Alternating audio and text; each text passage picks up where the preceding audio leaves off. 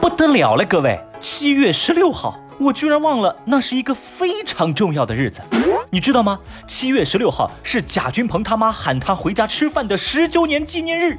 哇，十年过去了，贾君鹏，你到底回家吃饭了没有啊？说到这儿，可能有些年龄小的朋友连贾君鹏是谁你都不知道吧？好吧。节目下方评论区，知道贾君鹏的人来扣个一，来看看有多少人跟我是同时代的小伙伴啊！今日份厅堂微博报，下面就给您送上喽。微博二百一十一万人关注，九零后为逃催婚醉驾自首。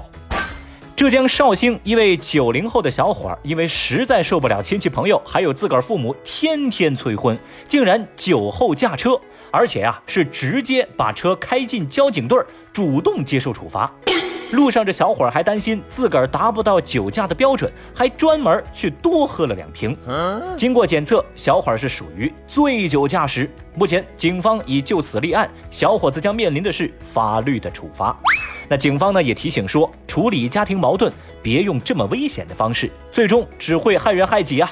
那小伙儿这番操作也把自己送上热搜，有人就说，男孩跟他父母都该好好反省反省自己喽。哼，还有网友表示，就这智商啊，没女朋友也很正常喽。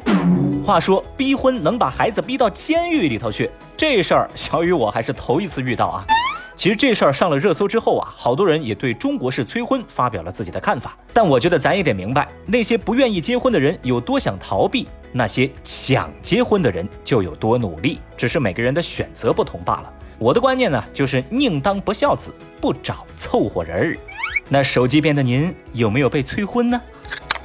微博一百九十三万人关注，脚伸进站台阻止高铁发车。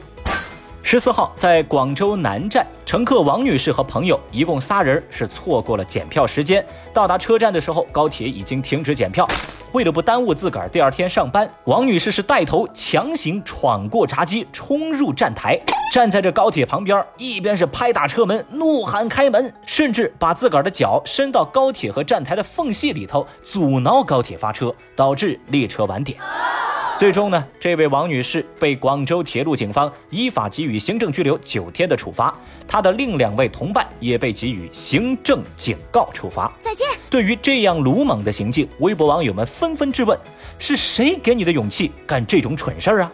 也有人建议把这伙人全部纳入征信黑名单。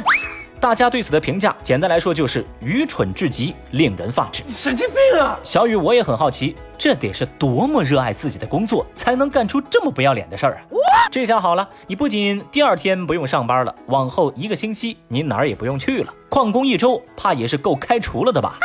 拜托，王女士，你坐的是高铁，又不是国航的飞机，好恶心啊！这种人。微博一百五十六万人关注。女子杜撰遭骚扰，被采取刑事强制措施。最近，网名为“春秋两不沾”的一位女网友裴小姐发布视频，说自己被一位郭姓男子威胁和性骚扰，去报案，但辖区派出所不予受理。这段声泪俱下的控诉视频在网络上被热传，网友们那是群情激愤，不少人在网上声讨那名恶棍男子。甚至啊，有自媒体在网上还爆出了这位郭姓男子的个人信息。但是现在呢，事件遭遇大反转。经过调查显示，今年一月，郭姓男子通过微信以一千块的价格从裴小姐这儿买了一条手链，但发现这手链是假货。多次联系要求退货，但遭到裴小姐的拒绝，双方因此呢就发生了纠纷，但并没有出现什么威胁啊、性骚扰啊这样的情况。经过警方调查，裴小姐所卖的这个手链就是假东西，而她在视频当中控诉被郭某威胁、性骚扰，公安机关对她的报案不予受理等这些言辞全是编的。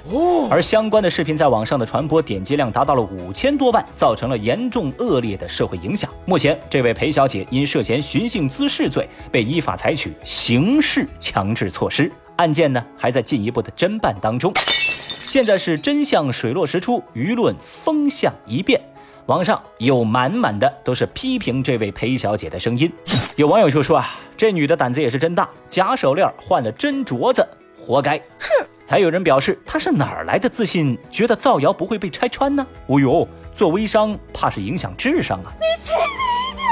看过裴小姐那段控诉视频之后，小雨我就寻思呀，这演技秒杀抠图演员呢，这造谣秒杀正规剧本，这说辞秒杀电影宣发。国产片要是有这样的制作水平，我还看什么漫威好莱坞啊？太厉害啦！但说真的呀，比起他的假货和谎言，可怕的是他以一己之私消耗了人与人之间的信任，也消耗了公众的同情心呐。这也太低成本了吧！